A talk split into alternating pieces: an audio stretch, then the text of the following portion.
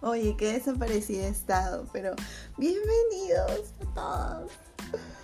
Ah, Gwen dice, tu podcast que ya no va a ser tu favorito porque en realidad nunca subo nada. Este, he tenido unas semanas muy estresantes, muy pesadas, de las cuales pues espero seguir, sobrevivir y ya. Muy aparte que me robaron, así que el día de hoy vamos a hablar de los robos. Sí, sí, todo piraña. Este, bueno, me robaron en una moto y me arrancharon el celular, pero es que no, es que no puede ser posible porque yo sentía en ese momento, o sea, yo sentía en todo ese día que algo me iba a pasar. No sé, era algo ya este no sé, media bruja tal vez pero yo no me sentía tranquila y sentía que algo me iba a suceder. Y yo decía, bueno, y estaba tan cuidadosa en todo, mi celular lo tenía guardado, no lo sacaba para nada, pero bastó solo un momento en la avenida de sacarlo nada más, así un ratito, que no sentí nada, así nada, estaba tan preocupada en cuidarme. Que no sentí nada y me lo arrancharon. Y después, y eso nunca me voy a olvidar, el señor del kiosco de la avenida Bolívar, que me negó a ayudarme porque su teléfono estaba malogrado y metí mi sol y se trabó. Desgraciado ese viejo.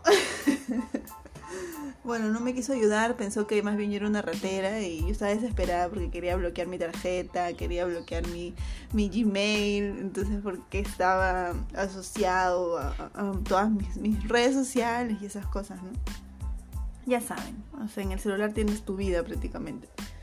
Pero bueno, eh, nada, luego tuve que caminar, caminar, caminar hasta antes de llegar a la Avenida Brasil y ahí fue que me ayudaron en una farmacia que para variar también su teléfono público estaba malogrado. Yo siempre decía, ¿no? ¿Por qué existirán todavía los teléfonos públicos si todo el mundo tiene celular y ya? Pero es para esos momentos, para cuando te roban poder correr un teléfono público y llamar y bloquear. No, no bloquear, no puedes bloquearlo en ese momento, pero llamar a alguien para que se entere de que te han robado, por ejemplo, ¿no? Y bueno, y cosas así, así que bueno, estuve un poco estresada por eso, a los finales no me pasó nada, eso fue lo bueno. Eh, solo fue que se lo llevaron y ya. Aparte que ese celular no era nuevo, era, este, me lo habían pasado y estaba todo quiñadito, pero igual no era mi celular. Pero bueno, este, listo, así que ya, pasó eso, bueno, igual en mi salud tengo que igual chequear, me parece que me van a volver a internar, así que no sé, entonces estoy viendo esas cosas. En mi trabajo estaba todo muy estresante en realidad. Bueno, en realidad yo hago las cosas estresantes, no sé por qué. Pero bueno, a las finales también mi ducha estaba fatal. Eh, las mayólicas se salieron por la humedad. el tubo estaba filtrando de agua. Tuvimos que arreglar todo. Ah, la casa está hecho un desastre. No puedo, de verdad, con tanta presión, tantas cosas. Me agobio demasiado. El desmonte está fuera. Lo bueno es que ya programé para que vengan a llevárselo. La municipalidad de Lima tiene que por favor entrar. Porque tiene varias cosas que te pueden ayudar. Este. Parece mentira, pero sí. Eh, por ejemplo, eso de, llevarse el desmonte te llevan gratis, entonces, eh, bueno, cierta cantidad nada más, no todo el desmonte del mundo. No, entonces eh, ya averigüé eso, ya hice mi solicitud y ya van a venir, se lo van a llevar al fin. Y ya tengo una ducha decente, ya está arreglada. Este, bueno, me falta limpiar la casa porque al quitar mayol y casi cortar y romper, picar, se llena todo de polvo, de verdad que es agobiante. Y bueno, no sé, me hace, me hace repensar todas las cosas que tengo, que ya no quiero, que quiero botar un montón de cosas, pero en realidad no puedo porque no tengo plata. ¿Qué me pasa? es que todo en esta vida es plata, ¿me puedes explicar por qué? Sea. Pero bueno, Dios gracias, estoy con salud, chequeándome, sí. Si es que me llego a internet va a ser algo eh, un tiempo corto y este y es solamente, ya no va a ser una cirugía grande ni nada, así que bueno, eso, eso es lo que más me, me, deja de tranquila. Este, en el trabajo me apoyan un montón, de verdad estoy muy agradecida con la gente que trabajo, de verdad me han apoyado mucho. Lo malo es que a veces siento de que yo no, mm, o sea, con este tema de mi salud, que otra vez tal vez me internan y eso me da cosas como diciendo, o sea, me ayudan y todo, y otra vez voy a, me van a dar descanso médico, ay no, y eso también me estresa un poco. Pero bueno, este, y nada, han pasado muchas cosas. Estoy hablando muy rápido, no sé por qué. Este, han pasado muchas cosas en mi vida. Así que este, bueno, espero que todo vaya bien, todo mejore. Y este, y nada, quiero viajar, quiero distraerme, estoy tan metida acá que me siento mal, de verdad. Así que no sé por qué estoy contando esto. Pero, este, bueno, fácil en algún momento ustedes también se sentirán así. Y aparte que me ha salido un montón de caspa en la cabeza, pero es caspa del estrés, yo creo. Mi cuerpo se está manifestando de diversas formas, o me, o me da hambre o no me da hambre, o me sale caspa.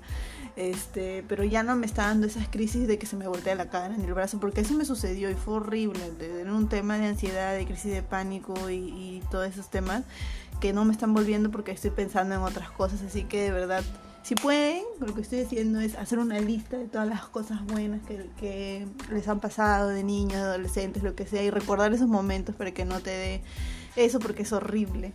Así que bueno, este, nada, ha sido muy chiquito esto y muy rápido y muy breve porque en realidad mi vida está así de acelerada, así como estoy hablando. Y este, y nada, espero que todos estén bien y que pronto pueda de verdad hacer mis proyectos que tanto quiero. Ojalá que se pueda con fe. Y este, así que nada, que lo pasé muy bonito y muchas gracias por escuchar esto tan rápido. Ojalá que me hayan entendido en algo, pero bueno, este, gracias. gracias totales.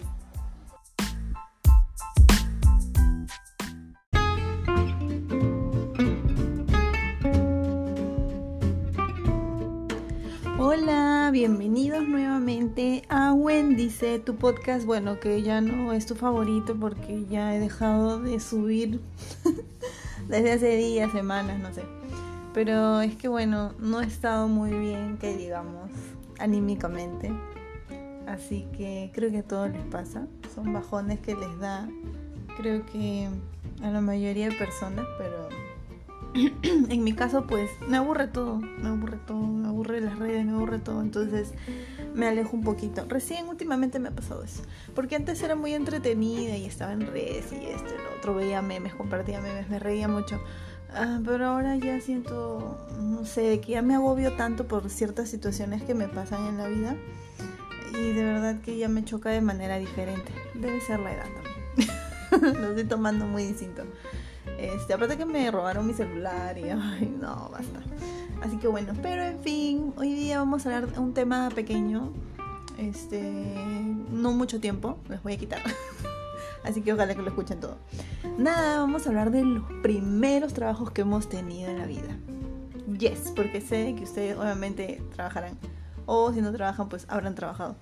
Así que, y yo me quedo sorprendida muchas veces de, de personas que trabajan en un solo lugar o máximo dos por años de años y van subiendo, van escalando posiciones, puestos, porque obviamente la empresa también les da eh, esa oportunidad de surgir, de línea de carrera y todo ese tema, ¿no?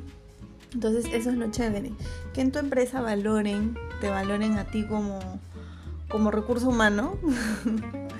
para que la empresa salga a flote, pues no tenga éxito y va a ser gracias a ti, ¿no? Entonces, eh, a manera de, de ser agradecido, pues te dan esa oportunidad o te dan oportunidades de estudiar, eh, de, de repente postular a otros puestos. Entonces, eso es lo bacán. Yo en realidad les comento desde mi, mis experiencias más así personales. Este, yo me, me aburría muy rápido de los trabajos no sé, de repente había una situación así que no me gustaba, no me parecía y no, y era como que levantarme para ir a trabajar era un suplicio, pucha madre. No me gustaba en realidad. Eh, o sea, no es que no me gustara trabajar, sino que no me gustaban los lugares donde yo trabajaba. Y eso es lo que he podido analizar durante tanto tiempo.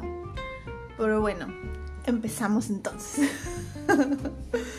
Nada, mi primer trabajo fue un call center, creo que lo típico en esa época recién se ponía de moda, fue en el 2009, no, 2008 miento. 2008, 2009, porque yo apenas cumplí 18 años, dije, quiero trabajar, quiero tener mi plata, quiero este, ser independiente. Así como salen en los memes, igualito pensaba yo.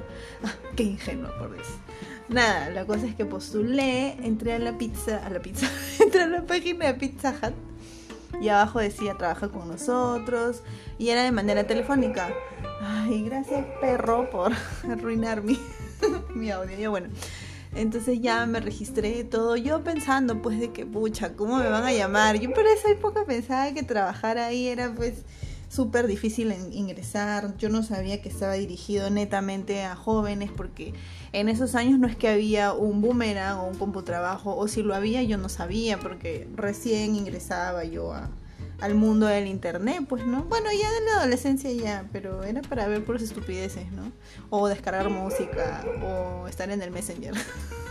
o, arreglar mi hi-fi, ponerle música a mi hi-fi, ponerle brillos. ¿Se acuerdan de Blink? Blink, Blink creo que era, ¿no? Esa página que hacía con escarcha, editaba fotos y todo, ya. a eso me dedicaba. Luego tenía MySpace también. Esas cosas que me mantenían ocupada. Bueno, ya, la cosa es que yo postulé y todo.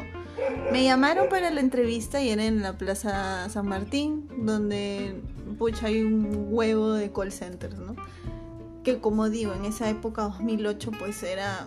¿Qué es eso? ¿Qué es un call center? Cada vez que me preguntaban dónde trabajaba, ¿un call center? ¿Qué es eso? ¿Qué haces? O sea, nadie sabía. En cambio, ahora dices un call center y todos ya saben, ah, son llamadas o, o no sé, o tú atiendes eso, tú atiendes el otro. Pero es un mundo muy grande, o sea eh, no necesariamente estás ahí para contestar un teléfono, puedes también estar ahí para, no sé, gestionar bases o hacer seguimientos, o si es de, si es de comidas, pues tomar pedidos o tomar reclamos y todas esas cosas, es un mundo súper grande. O también hay de manera administrativa en un call porque es una empresa, pues, ¿no? Tienes el área de recursos humanos y, y todas esas cosas, ¿no? El área de sistemas. Entonces, bueno, yo cuando fui era como que, ah, llámala a toda la gente, pues, ¿no? Bienvenida, no sé qué, no sé cuánto. Y era hacer las dinámicas grupales, eran puros chivolos, eran de mi edad. Ese trabajo me trajo, pues, este, muchas amistades que ahorita eh, conservo. Bueno, no muchas, pero sí algunas que, que he ido conservando con los años y que hemos formado un grupito. Así que ya hasta ahorita nos escribimos y todo, ya somos mamás y todo. Entonces, bueno, en esa época era la época loca. Así que este, en realidad trabajábamos para, para gastárnoslas en el pasaje o, en irnos a la discoteca o irnos a los tonos o, o comprar chela para tomar. Entonces, este, era así. Era así, este, hicimos igual la dinámica. Yo tenía miedo de no quedar me explicaron que era tomar pedidos por teléfono y era muy fácil, eran aplicativos y por aquí. Entonces ya y veías, pues no, tú subías y era pues no, Los, las compus y todo, ¿no? Todos juntitos y ya.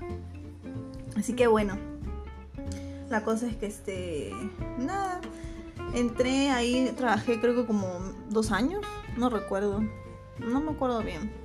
Pero fue una experiencia muy chévere. Este, como digo, conocí muy buenos patas, amigas, hasta ahorita. Y fue una época muy divertida también porque salíamos un montón, era ir de fiesta en fiesta o ir a discotecas y era chévere y no era nada maleado, o sea, no es que vaya, o sea, vayamos a tomar hasta el amanecer, no, sino que era ir a divertirnos, a bailar y todo y de verdad que yo siento que en esa época no había tanto peligro como ahora de verdad, o sea, yo podía tomar un taxi sola y llegar tranquila a mi casa. Y entonces ahora ya no es así, y eso es lo, eso es lo feo. Yo también digo que horrible. Antes uno podía irse y se sentía mucho más seguro en un taxi que irte en una combi o en un micro, ¿no? Porque me acuerdo que en, en la combi te metían la mano o, o, no sé, pues te decían algo y era como que, ah, qué miedo, eran por ahí, que no sé qué, pero bueno. Y nada, fue una experiencia muy chévere, tomaba pedidos, obviamente que también este, pasé al área de atención al cliente, que era de reclamos que había, yo me dediqué más atención al cliente, en realidad de ahí en toda mi experiencia laboral fue atención al cliente nada más. Esa fue por teléfono, luego ya sentía que ya no, no podía, no podía ascender más, así que me fui, me fui, renuncié. Y luego, este, bueno, a la par antes estaba estudiando, entonces era como que ya no quería, ya no podía, entonces era como que me rendí muy fácilmente y busqué otro trabajo. Eh, luego de eso ya me, me fui, me acuerdo, a, a, una tienda a ayudar a una tía que era como que yo administraba la tienda, porque era un internet, eran pagos de agentes y era una librería y yo a veces tipeaba o imprimía, ¿no? Controlaba las cabinas, era chévere, sino que era muy lejos, si no me hubiera quedado, porque a mí me encantan las cosas que tengan que ver con librería, no sé por qué. Este, pero bueno, era en la Molina. Así que ya de acá me hacía un tripsazo así como de dos horas. Y de regreso peor todavía porque había más tráfico en, en el óvalo Santanita, creo que era. Porque por ahí pasaba. Entonces ahí aprendí a sacar copias, a anillar, a enmicar. Que no aprendí ahí, me sirvió de mucho. Luego ya me acuerdo que este aunque creo que antes yo entré a Movistar, pero era un terciarizado que era para derivar llamadas y era así, como que contacto con la gente. Luego de eso ya postulé a, supuestamente era el mismo Movistar, pero era otro service que era ya una atención postventa, era cara a cara atendiendo un cliente en reclamos que me tiraban los celulares por la cara o me tiraban el monitor. Es una desgracia era para volverse loco en Movistar, de verdad. Había tantos reclamos. Y todo era por el sistema, por los procesos. Ay, era demasiado tedioso. Era también ventas, tenías que vender sí o sí, vender sí o sí. Y eso a mí, de verdad que ventas yo no. Puedo atenderte todo lo que quieras y, y tragarme todo el odio de, de consumidor o cliente, lo que sea. Pero ventas no puedo, no puedo, no puedo convencer a la gente que me compre nada. Así que bueno, fueron esas experiencias que me marcaron. Movistar me hizo mucho más fuerte porque me insultaban, me gritaban y de todo. Tenía miedo que me esperen en la puerta para pegarme a la hora de la salida de mi trabajo. Porque era presencial, pues te veían cara a cara. Entonces dije, no, ya no. Y me fui. Me fui. Así que este, ya. Luego me acuerdo que caí en un lugar donde era tipo atención para este, ingenieros pero era no era este bueno para esto estos trabajos sí yo o sea estaba en planilla y eso no pero este otro trabajo fue de la nada y no estaba en planilla. Era como que por recibos y no era un ambiente chévere porque éramos como tres personas nada más y ya no y era así muy no sé, muy caleta y eso. Y no me adapté en realidad. Aparte que no me explicaron nada. Era como que esas típicas chicas que, ay, es nueva, ay, así, hace esto es el otro y ya está. Y ya. en cambio, yo me acuerdo cuando era nueva en algún lado, trataba de esmerarme en explicarle y, y o sea, y, ser chévere porque yo también fui nueva y obviamente a mí me gusta que me traten bien y que me expliquen y me enseñen y hacer las cosas bien, ¿no? Por el beneficio de todos en realidad. Pero ahí no me gustó para nada. Así que bueno, por cosas de la vida, partí de ahí y llegué a Movistar, a Movistar, al comercio. Eh, era igual un call center. Yo en realidad ya no quería saber nada con call centers porque en realidad decía, ¿qué estoy logrando en un call center? No estoy logrando nada, ya no quiero. Entonces, este, pero bueno, se dio la oportunidad del comercio, estaba cerca a mi casa, era este tipo de atención.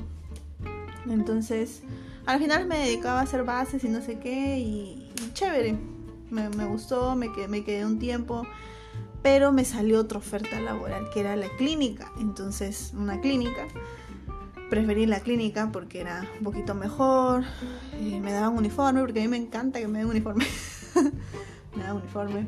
Y este y pensé que lo iba a llevar bien, pero me equivoqué porque el nivel de estrés de trabajar en una clínica es terrible. Al menos lo que me tocó a mí no me llevaba muy bien este con o sea, sí me gustaba pero a veces también como que lo que te lo que te decían que hagas o que digas no, no me gustaba mucho en realidad así que bueno estuve ahí un buen tiempo y ya como que ya mejor ya no como siempre es que en realidad este ahí mi nivel de estrés fue tanto que ah, su, mi cara se llenó de heridas como que acné pero era demasiado así como horrible eh, bueno, en Movistar ya se me empezaba a caer el cabello. En la clínica igual, se me comenzó a caer el pelo. Este, la cara se me hizo horrible. Recuerden que en esa época pues no, no se usaba mascarilla para nada, así que me veían toda la cara horrible. Pensaban que me pegaban en la casa, porque así de fea estaba mi cara. Y este era un nivel de estrés muy alto. Entonces que no soporté. Obviamente yo daba lo mejor de mí, ¿eh? porque me encantaba atender bien.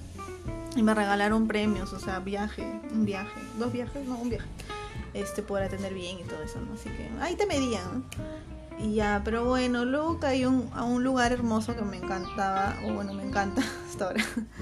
Y, pero era el, era el trabajo que soñaba, era el trabajo predilecto para mí. Yo estaba feliz de ir todos los días, así salgan a las 9 de la noche, yo estaba muy feliz de estar ahí. Pero ¿qué creen? Estuve un tiempo así chévere. Llegó pandemia, pues llegó la pandemia, ya no teníamos que atender, era presencial, ya no teníamos que atender presencial, todo cambió a la virtualidad, entonces mis sueños se destruyeron. Pero no, aún sigo en la empresa, así que estoy muy feliz, muy contenta. Y siento que estoy dando lo mejor de mí, estoy aprendiendo de todo para continuar en la empresa, pues, y estar contenta y todo. Y bueno, de hecho que se extraña lo presencial, ¿no? Estar en otro lado, porque igual en la casa como que no es que trabajes al 100% tampoco, ¿no? Porque igual hay cosas de la casa, tienes que estar pendiente y bueno, eso es lo que también agobia a veces. Pero bueno, así es la vida. Ay, yo dije un poquito y mira, me he extendido como 15 minutos.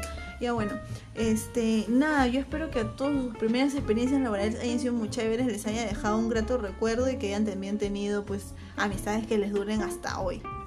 Y si no han cambiado de trabajo desde que salieron del colegio, desde que cumplieron 18 años, de verdad que los felicito porque qué, qué chévere que empezar en una empresa e ir surgiendo, surgiendo así, este, escalando puesto tras puesto. Ah, eso es lo mejor.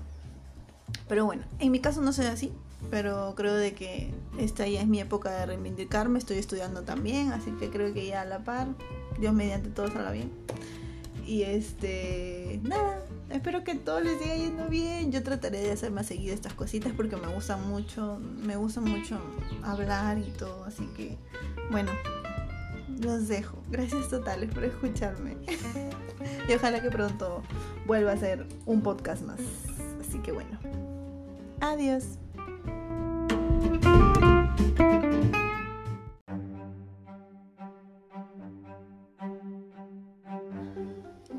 Hola, bienvenidos nuevamente a Wendice, tu podcast que ya sé que no es tu favorito porque, bueno, no subo muchas cosas seguidas, pero bueno, eso cambiará muy pronto. Nada, el día de hoy, como en el podcast anterior dije, voy a hablar un poquito y me extendí 15 minutos. Este, hoy día sí vamos a hablar un poquito. hoy día vamos a hablar acerca de bueno, e, este podcast debería, de verdad, este, este episodio más que nada va a tener varios. Vamos a ponerle episodio paranormal parte 1.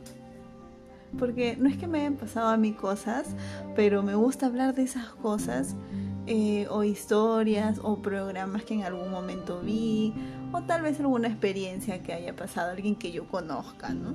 Entonces, vamos a hablar de eso y espero que les guste. Nada, empezamos entonces. Mi primera eh, o acercamiento a lo paranormal en realidad fue cuando yo recuerdo que tenía como que 8 años. Sí, 8 años, vivía en Pueblo Libre. Eh, y tenía una vecinita, una amiga, que su papá no sé si viajaba al extranjero siempre, pero cuando iba a jugar con ella a su casa, me llamaba mucho la atención que tenía un montón así de revistas o coleccionaba, no lo sé pero eran revistas que no las vendían aquí o tal vez yo no las veía en los puestos de periódico así nomás. Era algo así como que unas revistas, bueno, así grandes, viejas, así, las hojitas ya amarillas porque eran antiguas en esa época, algo de lo desconocido o algo así se, se llamaba. Eh, y en las portadas eran pues eh, abducciones extraterrestres, ovnis, objetos voladores no identificados, todas esas cosas así que a mí me, captaron al principio, ¿no? Me gustaba ver, ver las revistas así, ¿no? Y bueno, y no tenía internet, no tenía dónde investigar, porque era muy chiquita. Así que bueno, eh, esta, esta amiga pues tenía así, ¿no? Todo un estante lleno de esos libros y de vez en cuando pues les daba una ojeada, ¿no? Y así. Hasta que un día recuerdo mucho de que estábamos jugando afuera en la noche, en la calle. Era un edificio, así que jugábamos ahí cerca. Eh, y nada, no sé si se. Bueno, no sé si recuerdan que hubo una época, creo que en el 97, 98, 99, hubo una época que todo el mundo causó furor avistamientos de luces en el cielo, tipo ovnis, así. Toda la gente, wow, ¿qué es eso? Que no sé qué, pero mira, se mueve por acá, se mueve por allá. A las finales, voy a averiguar eso. Este, porque de verdad que recién me acuerdo. Y, nunca nadie explicó eso. Si lo explicaron yo no lo vi, era muy chiquita, así que bueno, para mí era, eran ovnis, para mí. Este, para mí había, desde, desde chiquita creí que sí había vida en otro lugar. Así que bueno. Eh, la cosa es que hasta me acuerdo que el señor bajó, que nunca lo había visto porque trabajaba siempre. Y creo que se bajó porque él creía mucho en eso y comenzó a hacer señales con los dedos, con las manos, que así se le atrae, que así se le aleje, que, o sea, sí, bien lo caso. Entonces eso siempre me quedó grabado. Bueno, esa es una parte de algo paranormal en esa época, para mí, ¿no? Para mí como niña. Pero ya luego, o sea, bueno, previamente a esto ya eh, yo siempre iba a la casa de mis tíos, que eran como los, eh, como mis abuelos, porque habían criado a mi mamá en una casa grande, de lo cual mi mamá luego siempre me contaba que se sentía muy pesada la subida al segundo piso, eh, era, eran, sí, se sentía un poquito de pesada esa casa, porque yo sí recuerdo haber ido de chiquita y como que tener cierto temor a subir, o, o en el descanso de la escalera tenías un espejo grande de pies a cabeza, entonces era un poco extraño o algo así. La sala de espera que estaba antes del ingreso eh, también era un poquito fría, no sé, algo tenía, que yo de chiquita ya captaba algo, pero no sabía qué era en ese momento, porque no tenía noción, pero me sentía rara, no era, no era como si entraba a cualquier casa y eso no, era algo diferente. No sé si me entiendan, pero ojalá que sí. bueno, eh, más allá de ello, yo no tenía experiencias así feas. Lo que sí recuerdo es que mi mamá me contaba de que cuando vivía con, bueno, en otro lugar, creo que era un cuarto o algo así, yo estaba muy bebita, sí la fastidiaban, la fastidiaban, le, querían abrir la puerta y sonaba fuerte que, o sea, no era solo mi mamá, era mi papá también, que, que los dos escuchaban, que querían abrir la puerta, que chancaban la puerta y era como que no había nadie, entonces decidieron irse de, de, esa, de ese cuarto, se puede decir, porque recién empezaban, pues, ¿no? O sea, conmigo bebita. Bueno, y así, cosas así que, yo no, no, recordaba porque era muy pequeña. Luego ya de esto, de más grande, pues a mí en particular nunca me pasó nada paranormal, pero siempre he creído. Siempre he creído y, y bueno, una, una tipo anécdota fue que estaba justo con mi mamá, muy chiquita. Bueno, no era tan chiquita, ya estaba en primaria. Creo que tenía 13 años, voy en secundaria, en primero secundaria creo. Y fuimos a visitar a una mamá de un amigo de mi salón y ella siempre ve, o bueno, previamente a esto, mi mamá siempre nos contaba de que cuando iban a su casa a desayunar, porque las mamás eran también amiguísimas y desayunaban en una casa, luego en otra, así, cuando los sacaba de desayunar en la casa de la señora, eh, se caían los cuadros, se rompían cosas, era como que, y la señora ya estaba acostumbrada, era como diciendo, ay, está llamando la atención, sí, es que de verdad yo puedo ver cosas y esto que lo otro, y todas como que, ah, sí, claro, pero no querían darle más bola. pero bueno, sucedió un día de que fuimos mi mamá y yo nada más. Y este, la señora estaba mirando hacia su lavandería, que era su puerta, y nosotros le estábamos dando la espalda porque era una mesa circular. Entonces, bueno, la cosa es que esta señora nos dice, acabo de ver un fantasma. Y nos comienza a describir cómo eres una señora, que esto, que lo otro. Y nosotros nos mirábamos y era como que, ¿qué? ¿Ah? ¿Qué? como que no creíamos. ¿Qué? Bueno, la cosa es que nos describió tal cual y ella nos comenzó a decir, yo siempre veo cosas, yo creo que ella pasaba a despedirse, es como mi prima tal, nos comenzó a mencionar así características de lo que había visto y de su familiar que era igualita y que no sé qué. A la final es que a los cinco minutos creo que la llaman por teléfono diciéndole que justo ese familiar que había descrito que era su prima había fallecido. Entonces, nosotros nos quedamos mirando diciendo, no. ¿Cómo hay gente que puede ver esas cosas? Pero bueno, sí, hay gente que es de ver, así dicen, ¿no? Este, son más sensibles, no lo sé. Eh, tienen ese don, tal vez. Yo nunca lo he tenido. Solamente una vez me pasó algo raro que estaba con mi amiga en su casa y vimos las dos la misma sombra. En, bueno, en el descanso de su escalera que no había nadie arriba. Entonces no era posible que alguien se haya asomado ni nada. Y obviamente ella me contaba que sí habían cosas raras que pasaban ahí, pero bueno, ya tú sabes, pues puedes decir muchas cosas, pero las finales tal vez no sean ciertas o sea tu imaginación. Pero yo lo vi. Eh, y bueno, en realidad a mí siempre me han gustado leer de esas cosas, ver videos y esas, o sea, todo eso. hay muchas cosas que son mentiras, hay muchas cosas que sí pueden ser ciertas, porque si hay bondad, también hay maldad, de hecho que sí. O hay brujería y esas cosas. Y eso de las brujerías también yo creo que sí es muy cierto, porque sí me ha pasado directamente a familiares cercanos que han hecho algo y les han devuelto la brujería o algo así, no sé. Porque también hay mucha envidia y deseándote el mal también puede pasarte muchas cosas. Entonces, ah, no, yo de verdad con esas cosas, mis respetos, no me meto en eso. Pero sí creo que hay fantasmas, vida después de la muerte, tal vez, tal vez yo creo más en, en la reencarnación, puede ser.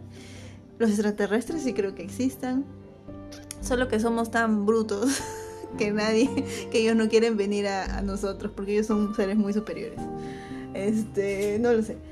Y es que hay cosas tan inexplicables que yo digo, ah, no, lo ha hecho un extraterrestre. De hecho, por ejemplo, último fui a Paracas y vi el candelabro ahí marcado en, en, ese, en, esa arena, en ese arenal así, ese tipo cerrito de arena en, en, el medio del mar y digo, ¿cómo rayos han podido hacerlo? O sea, y encima que no se borra, mm, mm, es que es algo que yo no me explico. Eh, o si no lo han hecho los extraterrestres, pues, no sé, han tenido algún tipo de ayuda a las personas ahí para que, ayuda celestial, no lo sé.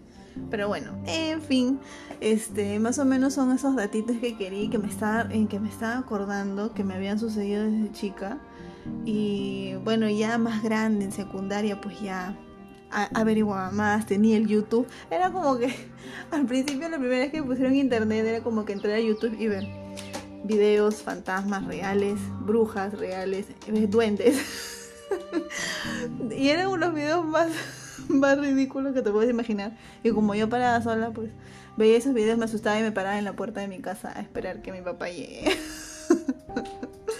Pero bueno, así que para este podcast va a haber segunda parte para contarle mis experiencias de con mis amigos, de cómo descubrimos las psicofonías y todas esas cosas que fue de verdad muy chévere. Así que bueno, será para una próxima ocasión. Así que Gracias por haberme escuchado y espero regresar así con fuerza con más episodios muy pronto. Cuídense. Gracias totales. Adiós.